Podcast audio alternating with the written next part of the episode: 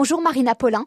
Bonjour Déborah. Vous avez un garçon et une fille. Abel, 20 ans, absolument. Et Brune, 19 ans. Quels ont été les signes évocateurs du trouble? Pour Abel, c'était des difficultés d'écriture. Donc la graphothérapeute euh, m'a dit non, ça va trop vite dans sa tête, voilà. Donc euh, on a fait beaucoup de bilans, euh, tout ça, ça a duré quatre années d'errance diagnostique on a fait un bilan, deux bilans, trois bilans, quatre bilans. Mais juste pour un problème euh, de graphologie? Non, une fois que la graphologie était, était améliorée, à partir de là, euh, c'est les résultats scolaires qui ont commencé à baisser. Et en fin de troisième, j'ai été convoquée par l'école pour me dire qu'il avait vraiment des gros problèmes de concentration. On a attendu la troisième pour remarquer ces troubles-là, parce que je pensais que c'était quand on était jeune déjà que c'était... Euh, oui, alors les troubles sont plus ou moins visibles selon bah, le caractère de l'enfant. Euh, moi, j'étais un dragon quand j'étais une jeune maman, parce que mes enfants ont 17 mois d'écart, donc ils étaient très très rapprochés. Et du coup, il avait un voilà une tenue en classe. Euh, il était dans une école très classique. Donc, euh, en parallèle, la petite sœur qui avait 17 mois euh, de moins a été diagnostiquée au cours de sa cinquième, euh, après un parcours euh, où elle avait, elle, elle était vraiment en grande souffrance scolaire depuis euh, la huitième. Donc, elle avait été suivie par un psychiatre à 8 ans parce qu'elle voulait plus retourner à l'école. Donc, c'était les prémices de la phobie scolaire, euh, malheureusement. Donc Abel diagnostiqué en, En seconde. Début de seconde, oui. Voilà, et Brune diagnostiquée en, cinquième. En trois- en, en cinquième, cinquième, cinquième. Trouble de l'attention avec ou sans hyperactivité. Vous parlez donc de problèmes scolaires, mais tous les enfants qui ont des problèmes scolaires ou des problèmes d'écriture ou de comportement ne sont pas forcément euh, TDAH ou TDA. Absolument. Qu'est-ce qui fait qu'à un moment vous vous dites, bon là il y a un problème en fait J'avais fait des recherches dès la sixième. La plupart des parents, en fait, auto-diagnostiquent leurs enfants avant de rentrer dans le véritable parcours de soins, puisque effectivement, il y a une difficulté de formation et des psychologues qui réalisent les bilans et des psychiatres. Le psychiatre qui suivait ma fille, il me disait, a dit pendant un an, elle est très intelligente. hein. Puis après, il nous a dit, c'est catastrophique, son bilan de QI est hétérogène, et donc c'est très embêtant. Mais nous, on comprenait rien. On était parents, on voyait juste que nos enfants avaient du mal à l'école et étaient euh, plus ou moins en difficulté. C'est souvent génétique. Vous vous dites euh, curieuse, vous vous dites optimiste et intensément énergique. Intensément énergique, c'est pour pas dire TDAH. Évi- évidemment, je le suis. Vous l'êtes. avec, oui, avec l'option hyperactivité. Oui, oui. Et ça, vous l'avez su quand? Alors, j'ai été diagnostiquée cette année à 53 ans, donc. Et est-ce que ça vous a gêné dans votre vie? Est-ce qu'avec le recul, vous vous dites, punaise, c'était une galère et maintenant je sais pourquoi j'ai galéré comme ça Il faut dire que je n'ai pas fait grand-chose à l'école jusqu'en terminale, où heureusement ma meilleure amie, euh, que je salue, Catherine, m'a sauvé la vie parce qu'elle était tête de classe et elle était très sérieuse. Après, moi, j'ai décroché, mais dans mes études supérieures. Donc, on retrouve beaucoup d'adultes TDAH qui décrochent au niveau universitaire, mais ça peut être au collège, ça peut être euh, à l'école primaire. En fait, euh, les difficultés peuvent intervenir à n'importe quel âge de la vie scolaire. Euh, en terminale, moi, j'ai dormi tous mes cours de terminale en philosophie parce que j'arrivais pas à prendre de notes. Donc, comme je pouvais pas bouger, ben, je m'endormais. Voilà. Mais ça m'arrive de m'endormir aussi euh, dans des réunions euh, si je dois pas avoir d'interaction. Je pensais que les TDAH ne s'endormaient pas, justement, qu'ils ne dormaient jamais, qu'ils ne s'arrêtaient jamais. Si, alors en général, enfin en tout cas chez nous, la version hyperactive dort plutôt très tôt, on tombe en fait, et euh, les versions sans hyperactivité effectivement ont plus de mal à s'endormir le soir. Ma fille petite à, à 7-8 ans me disait "Maman, quand je serai grande, je vais être danseuse de fête." Et effectivement, à 11 heures, je la retrouvais dans son lit et elle était en train de, de parler à ses Et vous, en train de chialer dans le salon tellement vous n'en pouviez plus ou pas? Non, non, non. Euh, Moi, j'avais une chance incroyable, c'est que j'avais arrêté de travailler euh, d'un point de vue salarié pour élever mes enfants. Donc, j'avais une activité bénévole très intéressante, mais quand même bénévole. Donc, j'avais heureusement cette énergie. Mais autrement, j'aurais fait un, un burn-out parental, comme il y en a beaucoup, parce qu'il y a beaucoup de parents qui sont obligés d'arrêter de travailler, soit pour soutenir la scolarité, parce qu'en fait, ce qu'ils ne font pas en classe, il faut bien le faire à la maison. Donc, du coup, ça demande beaucoup de temps à fa- pour faire les devoirs, ou refaire les devoirs, ou euh, Commencer bah, les tout- devoirs voilà, et ne pas réussir à commencer- les finir tellement c'est long. Tellement c'est long. Donc ça, c'est terrible. C'est un trouble qui est très difficile, surtout vis-à-vis du regard des autres. Effectivement, il y a eu quelques tensions dans ma famille aussi. Euh, C'est difficile parce que on imagine que parce qu'on a un trouble, on, on est soit en échec total, soit que c'est pas possible parce que par exemple beaucoup de gens dans, l'entourage proche peuvent dire par exemple mais en fait c'est pas possible parce que moi j'ai vu ton fils dans telle situation ou j'ai vu ta fille dans cette telle situation et elle est capable de se concentrer. Oui, quand on a un TDAH, on peut se concentrer quand on est sur un objet de passion ou quand on est dans la peur.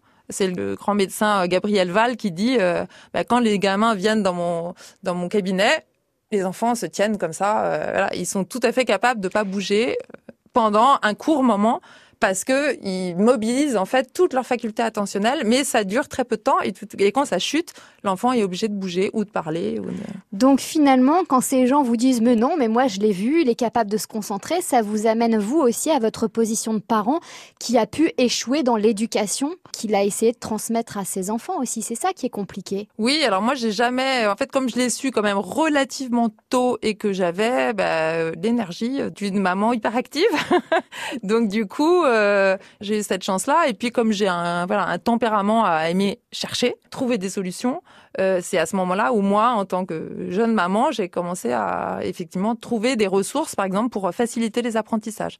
Mais justement, vous, vous êtes peut-être bien placé pour comprendre le trouble de vos enfants, vu que vous êtes aussi TDAH. Oui, mais je le sais que depuis très peu de temps. Donc quand quand, quand ma fille était petite, c'est vrai que euh, j'avais tendance à être beaucoup trop dure avec elle parce que j'étais exigeante, parce que je lui disais mais c'est pas possible, ça ne rentre pas, ça ne rentre pas. Et c'est ce que vivent euh, la plupart des parents. C'est-à-dire qu'en fait ils ne comprennent pas que l'enfant en fait est déjà à saturation quand il sort de cours. C'est comme il a pris sur lui en il a pris sur la journée. il a fait des efforts de dingue toute la journée et quand il doit refaire sa journée de cours qu'il n'a pas pu faire au point de vue apprentissage, quand il n'a pas pu mettre les choses dans sa tête pendant toutes ces heures et qu'il doit recommencer le soir, c'est impossible. Quels sont les autres préjugés qui touchent euh, les enfants, notamment, qui ont ce trouble de l'attention et cette hyperactivité? Qu'est-ce qu'on dit d'eux? Alors on dit qu'ils font pas d'efforts, on dit qu'ils manquent de volonté. Quand j'ai revu tous les, carnets de notes de mes enfants, il y a toujours, euh, elle devrait avoir davantage confiance en elle. Voilà, il y a toujours cette histoire de confiance où les enseignants disent mais tu devrais avoir davantage confiance. Mais comment peut-on avoir confiance quand on sait qu'on peut avoir une Ferrari dans la tête et qu'on conduit en première. Cette perte de confiance, elle est liée aussi au fait que peut-être les parents indirectement ou l'entourage euh, ne comprend pas forcément le trouble et du coup bah on va aller euh, euh, sans arrêt les allumer, les gronder sur des choses finalement qu'ils maîtrisent pas quoi. Donc c'est difficile. Absolument, absolument. C'est pour ça qu'on retrouve dans ces profils là des enfants, des adolescents ou des adultes qui ont très peu confiance en eux parce que en fait il y a un attendu scolaire ou même de comportement. Enfin moi je me suis toujours rendu compte que je coupais la parole aux gens par exemple ou je finis les phrases mais et c'est vrai que c'est important de savoir que bah, c'est au niveau du cerveau, que c'est les neurotransmetteurs qui font mal leur travail. C'est pas de votre faute, voilà. c'est physiologique. Alors ça veut pas dire qu'on doit s'autoriser à avoir un comportement. Moi, je pense qu'il y a une juste mesure dans tout ça. Mais effectivement, plus le est important, plus la difficulté va être là et du coup, euh, ce qu'on demande à un enfant, à un adolescent ou à un adulte va être plus ou moins réalisable par rapport euh, aux attendus de la société. Justement, parlons de la scolarité, qui est une vraie souffrance. Il faut être dans le cadre euh, scolaire, il faut rentrer dans un système bien précis. Être TDA, ou TDAH, donc avec ou sans hyperactivité, à l'école, en général, c'est très compliqué dans le système actuel français. Oui, c'est très compliqué parce qu'effectivement, bah, l'enfant doit passer 7 euh, heures par jour sans bouger. Pour les enfants qui sont vraiment hyperactifs, ils sont très visibles parce que les enseignants le repèrent tout de suite, hein, quand, dès qu'ils sont euh, tout petits. Chez les filles, qui en général ont plutôt une version inattentive prédominante, où on va avoir des petites filles très calmes.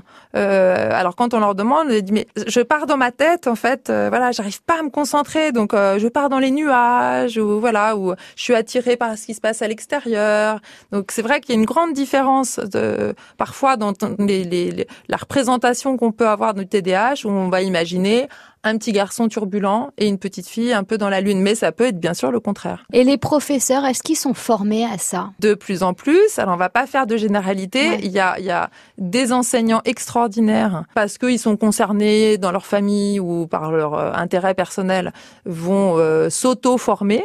Mais c'est vrai que la formation du système scolaire euh, français et du système de soins il y a vraiment beaucoup, beaucoup, beaucoup, beaucoup de travail sur les troubles du neurodéveloppement euh, et dans la santé et dans le système éducatif. Les deux systèmes étant extrêmement cloisonnés Parce qu'en fait, il y a l'éducation nationale d'un côté qui dit que en fait les dossiers euh, médicaux des enfants ne doivent pas euh, être transmis à l'enseignant, et à la fois, ben, comme c'est un trouble des apprentissages, si l'enseignant est pas au courant, comment est-ce qu'il peut accompagner euh, un enfant? C'est compliqué. Et puis ce qui est compliqué aussi, c'est souvent qu'on va penser que ces enfants atteints de ce trouble sont des sales gosses finalement. Oui, c'est le syndrome de l'enfant mal élevé. L'enfant ne tient pas en place, l'enfant répond, l'enfant peut être arrogant. C'est juste qu'en fait, il n'arrive pas à contrôler ses émotions. Mais on va pas aller chercher plus loin. Est-ce que ça, ça vous a culpabilisé, vous, en tant que maman? Euh, Non, alors j'avoue que Abel était euh, plutôt sage. C'est plutôt à partir du lycée, de la troisième, euh, où il y a quand même un enseignant qui m'a dit un jour « Oh, la pauvre petite maman qui protège son fils-fils ». Parce qu'on me disait, votre fils est intelligent. Je dis, mais ça n'a rien à voir avec l'intelligence. Je peux être myope, et être très intelligente. Donc mon fils, et oui, il est très intelligent, et d'ailleurs il a des capacités d'apprentissage, de mémorisation très rapides. Néanmoins, dans un groupe, c'est vrai que je crois qu'en classe, il était, en tout cas, on le repérait. Moi, j'ai été euh, exclue euh, pendant des années de classe et on m'appelait le pitre Paulin. C'est ce que j'allais vous demander. Est-ce que c'est un trouble qui isole? Je pense que ça a été plus le cas pour certains enfants. En fait, tout dépend de la sociabilité qu'il y a dans la famille. Pour certaines familles, surtout les, les, les structures euh, monoparentales, Là, euh, si on a un enfant qui cumule un TDAH, d'autres troubles, parce que très souvent, il y a des comorbidités, hein, on peut être aussi dysorthographique, dysgraphique, euh, dyslexique, dys, euh, voilà, dyscalculique, voilà. Et c'est vrai que si on est maman seule, sans moyens, là, c'est la catastrophe. Parce que du coup, l'offre de soins, le parcours de soins est tellement compliqué. C'est pour ça que les associations comme l'association TDH Partout Pareil ou TDH pour l'égalité des chances euh, font un travail formidable parce que, ben, en fait, ça permet à des parents de se connecter entre eux et de trouver des ressources. Comment je fais? Par quoi je commence? Donc, je commence ben, par un bilan neuropsychologique qui, en général, n'est pas remboursé. Heureusement qu'il y, y, a des communes à peu près 400 euros hein, le bilan, oui, euh, entre 400 et 700 euros selon les minimum. Puis après, il faut trouver un médecin. À Paris, je crois que c'est un à deux ans d'attente avant d'avoir un rendez-vous avec un médecin spécialiste. Sachant que si vous voyez un psychiatre qui n'est pas formé au TDAH, on va vous dire, bah non, en fait, euh, non, votre enfant est juste mal élevé. La vie à la maison est extrêmement fatigante. En fait, il n'y a jamais de pause. Ça s'arrête jamais pour les enfants qui sont hyperactifs. Quelles sont les solutions qui s'offrent aux parents dans ces cas-là? Beaucoup de sport, beaucoup de sport, beaucoup d'activités extérieures le plus possible, beaucoup d'interactions. C'est souvent des enfants très intelligents, hein, des enfants porteurs de TDAH, et donc du coup ils ont besoin d'être nourris, ils ont besoin. Donc c'est vrai que voilà, la difficulté c'est que si on a deux parents porteurs du trouble, ils vont déjà sortir du travail, ils vont déjà épuiser. Donc euh, voilà, donc ça demande des ressources, des ressources, des ressources. Donc oui pour le cerveau, oui beaucoup d'activités physiques, et puis d'être nourri. On se rend compte aussi parfois que nos méthodes d'éducation sont pas adaptés à ce trouble. C'est-à-dire qu'il faut revoir aussi sa façon d'aborder l'autorité, d'aborder euh, euh, la punition, d'aborder la récompense. Ça remet en cause beaucoup de choses au niveau de l'éducation. on apprend beaucoup avec des enfants euh, TDAH. Enfin, moi, j'ai essayé de beaucoup me former, de beaucoup changé de stratégie. J'étais une maman très dragon quand ils étaient petits. Je pense que je me suis adoucie. Enfin, c'est à eux de le dire, mais je pense que je suis moins dure que quand ils étaient petits. Aussi parce que je comprends mieux, effectivement. Et du coup, par exemple, je me suis formée avec l'association TDAH partout pareil. Je me suis formée aux ateliers Barclay. Donc Barclay, c'est le grand spécialiste américain du TDAH qui a créé, par exemple, un système d'accompagnement à la parentalité qui permet d'avoir des clés. Par exemple, je donne pas, je dis pas à mon enfant euh, à l'autre bout de la pièce, euh, va me chercher, euh, je sais pas quoi, parce qu'on sait qu'on peut lui dire dix fois, ça épuise. Mais ça, c'est tous les enfants, non? Peut-être. Je sais pas, je n'ai que cela. non, mais c'est par exemple, je pense à ceux qui nous écoutent, qui doivent se dire oui, bah mon enfant c'est pareil, il faut lui répéter dix fois la même chose. Sauf que les enfants atteints du trouble TDAH, c'est pas que ça en fait, c'est en permanence, c'est pas plus de deux ou trois demandes à la fois, sinon il est perdu. Une seule, une seule, à, la fois. une demande à la fois. Par exemple, on dit pas va ranger ta chambre. On va dire tu pourrais mettre tous tes Legos ensemble. En fait, il faut détailler chaque consigne en sous-consigne avec des petits objectifs réalisables qui soient transférables tout de suite. Et puis ce qui est efficace aussi, c'est le système de récompense. Oui. C'est-à-dire que là où peut-être dans notre éducation on va dire oui mais bon, je vais pas sans arrêt lui dire si tu fais ça, t'auras ça parce que c'est du chantage. Là au contraire, c'est un système qui fonctionne plutôt bien, c'est-à-dire voilà, si aujourd'hui tu arrives à rester pendant le repas euh, assis sur ta chaise jusqu'à la fin du dîner, tu auras droit, par exemple, à euh, une heure euh, de balade avec papa, par exemple. Tout est, enfin, je sais pas s'il y a une solution miracle, mais en tout cas, ce qui est sûr, c'est que ce sont des enfants qui ont besoin de cadre et de bienveillance. Vous voyez, vous avez parlé de punition. Enfin, moi, je préfère le mot de sanction parce qu'en fait, la sanction, c'est je connais la règle et si je passe de l'autre côté de la barrière, eh ben, j'ai la sanction, mais du coup l'enfant est prévenu, il sait à quoi il, voilà, il, s'attend. Alors que la punition, euh, dans l'idée, c'est ça tombe tout de suite comme ça et on ne sait pas pourquoi. Et ça ne sert à rien. Et ça ne sert à rien. Le risque de divorce est nettement plus élevé aussi quand on a un enfant TDAH. C'est incroyable. J'ai divorcé, ah effectivement. J'ai divorcé. Euh, mes enfants ont un père formidable, génial, mais c'est vrai que de la sixième à la troisième, je me suis sentie extrêmement seule parce que je faisais mes recherches bah, dans mon coin, que j'ai fait 50 bilans et qu'on a fait beaucoup d'accompagnement où en fait on voyait que ça servait à rien et qu'on trouvait pas de solution et que du coup bah, ça nourrit oui une grande solitude et puis très souvent bah, voilà quand on est moins dans la recherche disons et ben voilà on peut calquer des choses en disant bah voilà t'as qu'à faire un effort voilà. Moi, je voyais bien qu'il y avait des grandes difficultés. Et puis, je, je suis très, très sensible à, à l'énergie et à la souffrance des jeunes. Et je voyais bien qu'il y avait des choses qui étaient plus compliquées. Que, voilà, notamment, le, le plus grand, la plus grande difficulté, c'est la procrastination. Donc, euh, on sait qu'on doit faire quelque chose. On le sait. Donc, euh, et en plus, comme on le fait pas, ben, ça représente une culpabilité qui va être euh, prégnante et qui va prendre de plus en plus de place. Voilà. Donc ça, on le retrouve à n'importe quel âge. Donc c'est mm. pour ça que ça donne des personnalités où les gens manquent cruellement de confiance en eux parce qu'ils savent qu'ils doivent faire des choses. Ils les font pas, ils culpabilisent et donc ils replanifient. et pour revenir sur le divorce, justement, c'est parce que aussi ça crée des tensions dans un couple parce que on est euh, en permanence en train d'essayer de trouver des solutions, mais que parfois on est fatigué, on en a, on en a assez et on perd patience et ça crée des tensions aussi. Oui, oui, il y a beaucoup de tensions dans les couples euh, sur mm. ces sujets-là, mm. effectivement. Il y a différentes aides possibles. Euh, au début, on essaye de faire sans médicaments. On enchaîne les psychologues, psychiatres, psychomotriciens, tous les psys en fait, mm-hmm. les plantes. Et puis la plupart du temps, on n'a plus le choix, sinon on devient dingue et on se dit bah tiens, Peut-être qu'on va passer à la médication. Les médicaments traitent les symptômes, mais ne guérissent pas. Non, le TDAH n'est pas une maladie, c'est un trouble. C'est-à-dire qu'on est avec, on meurt avec. Et effectivement, bah, il va pas se guérir, il va se traiter, il va s'accompagner, on va mettre en place des stratégies pour... Vous, euh, c'est ce que, c'est ce que vous avez fait, c'est-à-dire vous avez décidé de donner, alors les médicaments en question, on parle de Ritaline, oui, alors la ritaline, c'est une des molécules. Hein. Il, y a, il, y a, il, y a, quatre molécules différentes. Euh, alors donc j'ai euh, été réticente comme tous les parents. Hein. J'ai refusé la médication euh, pour mon fils hein, qui a commencé. Et puis en fait, comme j'étais contre, bah, dès qu'il a eu, le, il me disait oui, bof. Euh, voilà, voilà. Ce qu'il faut savoir, c'est que la médication, il y a bah, un grammage différent selon chaque individu parce que ça va dépendre de l'intensité du trouble. Si on a un très gros trouble, bah, il va falloir une médication importante. Si on a un tout petit trouble, on va avoir une, faible médication. À l'époque, j'étais contre. Ça n'a pas été radical, donc du coup j'ai dit stop. Il a réussi à passer son bac comme ça. Il se débrouille, voilà, il se débrouille. Il, voilà, il va travailler dans le cinéma.